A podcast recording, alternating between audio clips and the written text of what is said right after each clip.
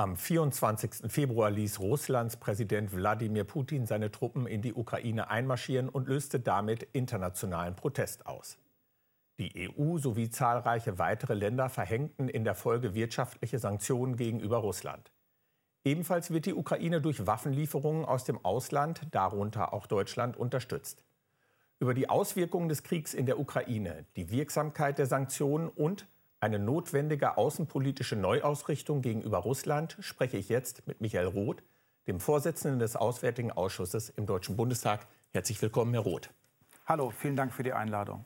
Deutschland hat sich nun nach anfänglichem Zögern zu Waffenlieferungen an die Ukraine entschieden. Eine Zeitenwende in der deutschen Außenpolitik? Wir haben das Prinzip, dass wir in Krisenregionen keine Waffen liefern, aber wir haben in der Geschichte immer wieder auch von diesem Prinzip Ausnahmen verabredet. Ich erinnere, dass wir traditionell Waffen nach Israel liefern.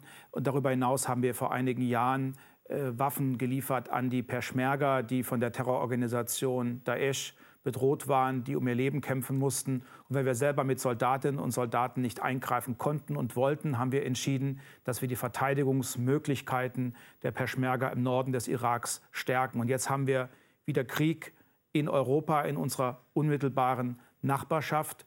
Und es ist wichtig, dass wir gegen diesen putinschen Aggressionskrieg und Angriffskrieg vorgehen und dass wir der Ukraine so gut es irgend geht beistehen. Und dabei spielen neben der humanitären Hilfe, der wirtschaftlichen Hilfe, der politischen Unterstützung jetzt auch Waffenlieferungen eine Rolle. Waren Sie mit dem Auswärtigen Ausschuss in diesen Entscheidungsprozess mit eingebunden? Das ist ja eine Entscheidung der Bundesregierung. Aber selbstverständlich hat es in unserer Gesellschaft, aber auch im Bundestag eine breite, auch durchaus kontroverse Diskussion darüber gegeben, was müssen wir in einer solchen Situation tun, die sich niemand gewünscht hat. Es gibt keine Patentrezepte, die wir irgendwie aus der Schublade ziehen können, sondern am Ende ist es eine schwierige Einzelfallentscheidung. Und ich will das auch noch mal verdeutlichen. Äh, ich habe ja keine hundertprozentigen Gewissheiten. Am Ende ähm, macht man sich immer auch schuldig. Man kann sich schuldig machen, indem man etwas tut, in dem Falle Waffen liefert. Man kann sich aber auch schuldig machen, indem man nichts tut und meint, man würde dadurch die Situation verbessern. Und was ich als ein zynisches Argument empfunden habe, war, jetzt schickt da nicht noch Waffen hin, dann verlängert ihr ja diesen Krieg. Ich finde, dass diese Menschen, die so tapfer um ihr Leben kämpfen, für ihre, ihr Land kämpfen, für ihre Familien kämpfen, es verdient haben, dass wir sie im Rahmen unserer Möglichkeiten unterstützen. Und der Risiken sind wir uns alle bewusst. Können denn Waffenlieferungen und wirtschaftliche Sanktionen einen militärischen Sieg Russlands verhindern? Putin hat schon definitiv moralisch abgewirtschaftet und er kann diesen Krieg politisch, wirtschaftlich nicht mehr gewinnen. Und ob er ihn militärisch zu gewinnen vermag, das ist offen. Aber nicht zuletzt ähm, hat er auch noch mal sein wahres Gesicht gezeigt und gerade auch die kluge und einfühlsame Herangehensweise und die hochprofessionelle Kommunikation auch des ukrainischen Präsidenten hat noch mal deutlich gemacht, dass es sich wirklich hier um eine alleinige Verantwortung von Putin und der russischen Armee und seiner Unterstützer handelt. Und ich kann nur hoffen, dass so wenige Menschen wie möglich zu Tode kommen. Aber es war auch wichtig, dass wir als EU, als NATO, als internationale Gemeinschaft ein klares Zeichen gesetzt haben, dass so ein Angriffskrieg, ein schmutziger, Menschenleben kostender Angriffskrieg von uns niemals toleriert wird. Und deshalb kam es zu diesen weitreichenden wirtschaftlichen Sanktionen, politischen Sanktionen, Finanzsanktionen, die wir ja so noch niemals in der Geschichte beschlossen haben. Wie schätzen Sie die bisherige Wirksamkeit dieser Sanktionen, die Sie aufgezählt haben, ein? Es hat ja immer auch eine Diskussion gegeben, ob das ausreicht. Also derzeit sind die Börsen in Russland äh, geschlossen. Die Wirtschaft erlebt eine dramatische Talfahrt. Der Rubel verliert dramatisch an Wert. Und wir haben es als Europäische Union vermocht, in wenigen Stunden, in wenigen Tagen auch diese Sanktionen zu verabreden. Gerade die Geschlossenheit und Entschlossenheit ist ganz zentral, denn die EU muss sich ja schon den Vorwurf gefallen lassen, dass sie in den vergangenen Jahren es manchmal etwas lange hat dauern lassen, bis man dann endlich auch zu den notwendigen Entscheidungen gekommen ist. Das ging aber jetzt sehr flott und das ist die richtige Reaktion in einer einzigartig brutalen Situation. Deutschland ist Europas größter Importeur von russischem Gas und Öl. 42 Prozent des Rohölbedarfs und 55 Prozent des Erdgasbedarfs Deutschlands stammen aus Russland.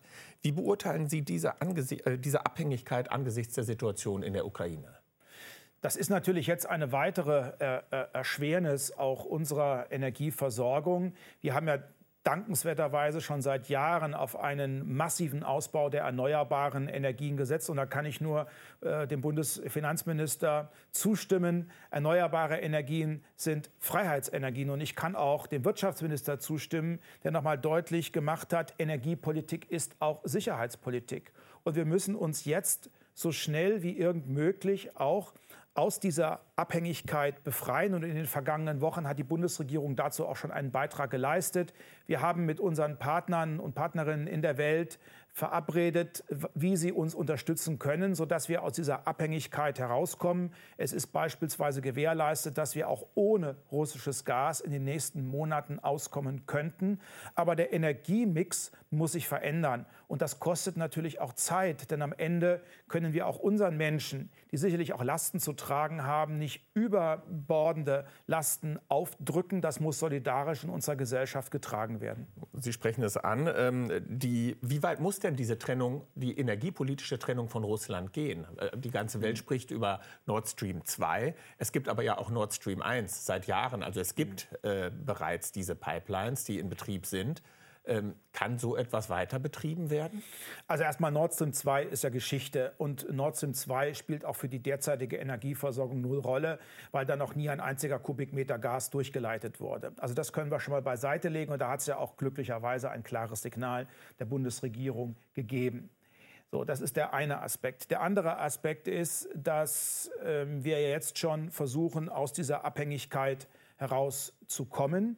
Ähm, derzeit fließt gerade mal oder wird die, die, die Pipeline Nord Stream 2 gerade mal zu 30 Prozent genutzt. Aber wir bereiten uns Nord auch. Stream 1. Nord Stream 1, Entschuldigung. Wir bereiten uns aber natürlich auch auf eine Situation vor, dass gegebenenfalls überhaupt kein Gas mehr kommt. Ähm, dass wir uns vielleicht auch ein bisschen schwer getan haben mit dieser Situation, hat auch damit etwas zu tun, dass in den dunkelsten Zeiten des Kalten Krieges als es ja schon damals sehr konfrontativ zwischen dem Westen und der Sowjetunion zuging, es niemals einen Zweifel daran gab, dass die Sowjetunion sich an ihre Energieversorgungsverträge hält. Und es ist auch damals immer Öl und Gas geflossen. Und die Situation ist nicht nur alleine für Deutschland schwierig, sie ist insgesamt für viele EU-Länder schwierig. Und im Übrigen ist auch für die USA äh, Russland der drittgrößte Öllieferant. Mhm. Bundestagspräsidentin Baas und Bundeskanzler Scholz bezeichneten Russlands Verhalten als Überfall, als Angriffskrieg und Bruch des Völkerrechts. Wie muss sich vor diesem Hintergrund Deutschland außenpolitisch künftig gegenüber Putin aufstellen? Wir haben ja immer auf äh, Dialogbereitschaft und auf Wehrhaftigkeit gesetzt. Aber zur Dialogbereitschaft gehören immer zwei. Und Putin hat im Prinzip die Tür zu Gesprächen sehr laut, sehr aggressiv und mit viel Gewalt zugeknallt. Und das müssen wir jetzt auch so zur Kenntnis nehmen. Und wir müssen den Bereich der Wehrhaftigkeit stärken. Denn es geht hier nicht alleine nur um die Interessen äh, von der Ukraine und um das Schutzbedürfnis der Ukraine. Es geht auch um den Schutz und die Sicherheit unserer eigenen Bürgerinnen und Bürger in Deutschland, aber auch in der NATO. Und hier haben wir äh, derzeit gespürt, dass uns auch gewisse Gewissheiten abhanden gekommen sind. Wir alle haben ja nach 1989, 90 auf eine große Friedensdividende gehofft, dass wir zu mehr Abrüstung kommen, eine Welt ohne Atomwaffen, dass wir Konflikte nicht mehr militärisch, sondern alleine politisch-diplomatisch lösen. Und jetzt sind wir an einem Punkt angelangt, wo wir in Europa mit dem russischen Präsidenten wieder einen autoritären Herrscher haben, der sich darum überhaupt nicht schert, sondern der zur Gewalt zurückkehrt. Und darauf müssen wir uns einstellen. Und das ist ja auch in der historischen Sitzung des Bundestages am Sonntag deutlich geworden, dass äh, die weitreichenden Vorschläge auch des Bundeskanzlers und der Bundesregierung auf breite Zustimmung im Bundestag stoßen. Ja, das ist eine Zäsur, das ist ein tiefer Einschnitt, aber wir haben auch gezeigt, dass freiheitliche parlamentarische Demokratien, offene Gesellschaften sehr schnell sehr weitreichende Entscheidungen treffen können, weil uns ja immer wieder auch vorgeworfen wird, dass in Krisensituationen Demokratien wie ein großer Tanker sehr schwerfällig sind. Nein, wir sind nicht schwerfällig. Wir sind behende, wir sind schnell, wir können auch weitreichende Entscheidungen treffen. Und Sie merken ja auch in unserer Gesellschaft, dass sich da auch etwas an Stimmung verändert hat. Und der tragen wir natürlich auch Rechnung. Sie sprechen die nationale und internationale Sicherheit an. Der Sicherheitsrat der Vereinten Nationen ist seit seiner Gründung 1946 für die Wahrung des Weltfriedens und der internationalen Sicherheit zuständig. Russland ist eines von fünf ständigen Mitgliedern und hat als solches auch ein Vetorecht. Kann Russland unter Präsident Putin wohlgemerkt im, im Sicherheitsrat der Vereinten Nationen bleiben? Wir diskutieren ja darüber, äh, wo überhaupt noch äh, Russland eine wichtige Rolle spielen kann. Und wir haben gerade jetzt die schmerzhafte Entscheidung getroffen, aber die notwendige Entscheidung getroffen, dass Russland aus, der, aus dem Europarat ausgeschlossen wird. Das ist schon eine sehr weitreichende Entscheidung. Ich hielte jetzt nichts davon, Russland aus den Vereinten Nationen und damit aus dem Sicherheitsrat auszuschließen. Ich weiß ehrlich gesagt auch nicht, wie das völkerrechtlich zu funktionieren vermag. Ich möchte, dass sich Russland weiterhin vor der Weltgemeinschaft rechtfertigen muss für seine Taten. Und immerhin ist uns ja schon gelungen, eine, eine weitreichende äh, Kritik an russischen Aggressionskrieg und ähm, an der, an Einmarsch in der Ukraine eine, eine weitgehende Verurteilung in den Sicherheitsrat zu bringen. Und alle Staaten haben zugestimmt oder sich wie China enthalten. Aber immerhin ist das nur gescheitert an der Stimme Russlands. Und das macht natürlich auch deutlich, dass der Sicherheitsrat, dass die Strukturen der Vereinten Nationen grundlegend reformiert werden müssen, weil das, was mal nach 1945 auch im Angesicht des Zweiten Weltkriegs, der nationalsozialistischen Diktatur und des Holocaust auf den Weg gebracht wurde, ist heute nicht mehr zeitgemäß. Das heißt, auch andere Regionen müssen sich dort im Sicherheitsrat anders widerspiegeln. Aber so eine Reform, die braucht sehr langen Atem, viel Geduld. Und ich glaube, dass derzeit nicht der Zeitpunkt gekommen ist, wo wir an schnelle Reformen glauben können. Sie sprechen China an. Was sind die Beweggründe Chinas, sich bislang so neutral, so ambivalent zu verhalten?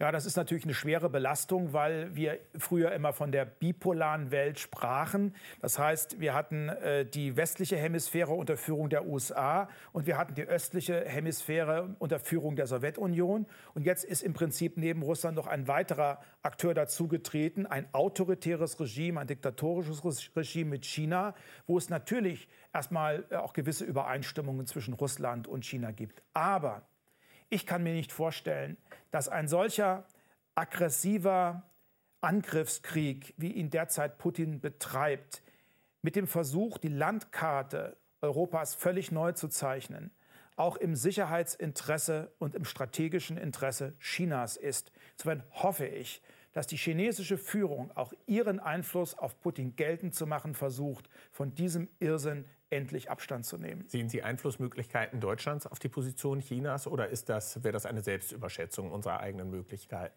Also wir haben nur dann eine Chance, wenn wir im Konzert der Europäischen Union vorgehen. Als Team, geschlossen und entschlossen. Kein Land in der Europäischen Union alleine ist stark genug, um wirklich auch diese Zeitläufe beeinflussen zu können. Aber ich habe den Eindruck, vielleicht ist es ein kleiner Trost in dieser traurigen Lage, dass die Europäische Union, aber auch die NATO äh, zusammengefunden haben und dass wir alle wissen, wir sind stark, wenn wir zusammenstehen, gerade auch wenn die Welt in einer solchen dramatischen Situation steht wie, wie derzeit. Insbesondere die Ukraine. Wie beurteilen Sie die Chancen der Ukraine auf eine selbstbestimmte und freie Zukunft? Das ist ja unser gemeinsames Ziel. Und Putin hat sich sicherlich total verrechnet. Er hat nicht damit gerechnet, dass die äh, ukrainische Bevölkerung derart wehrhaft ist. Er hat nicht mit solchen weitreichenden Sanktionen gerechnet. Er hat auch nicht damit gerechnet, dass der Westen so geschlossen und entschlossen auftritt. Und er hat sicherlich auch nicht damit gerechnet, dass die Zustimmung für diesen Angriffskrieg in der russischen Bevölkerung selbst so gering ist. Insofern hoffe ich, dass trotz des, der autoritären Strukturen und Widerstand in Russland wird ja auch ähm, sofort mit Inhaftierung beantwortet. Aber das, ich hoffe trotzdem darauf, dass auch in der russischen Gesellschaft Druck entfaltet sich entfaltet. Einmal durch eine Gesellschaft, die den Mut aufbringt, und das sind wirklich auch Heldinnen und Helden, Nein zu sagen zu diesem Krieg, auch öffentlich Nein zu sagen zu diesem Krieg. Und ich hoffe natürlich auch, dass die Oligarchen, die mit Putin reich und mächtig geworden sind und jetzt ihre Privilegien im freien Europa zu verlieren drohen, auch Druck ausüben auf Putin und sagen, du nimmst uns ja unsere Freiheit und unsere Privilegien, unseren Luxus im Westen, den wollen wir weiterhin genießen. Äh, Wladimir, so geht es nicht. Und dennoch erscheint Russlands insbesondere militärische Macht übermächtig gegenüber der Ukraine. Auf welche Szenarien ganz konkret für die Zukunft der Ukraine müssen Sie sich, müssen wir uns und Sie im Ausschuss sich einstellen? Naja, also äh, ganz so weit her ist es ja mit der russischen Übermacht nicht. Natürlich, ganz objektiv gesehen, ist Russland der ukrainischen Armee überlegen. Aber moralisch und von der Bereitschaft, auch sich selbst zu verteidigen, ist die Ukraine sicherlich überlegen. Aber eine moralische Überlegenheit, da kann man sich nicht besonders viel für kaufen. Ja, deswegen komme ich ja auch zu einem zweiten Aspekt. Was natürlich die Lage so gefährlich macht, ist, dass äh, Russland auch weiterhin Atomsupermacht ist. Äh, kein Land der Welt hat so viele Atomwaffen wie Russland, 6255. Das ist natürlich auch eine Bedrohung für die Welt insgesamt.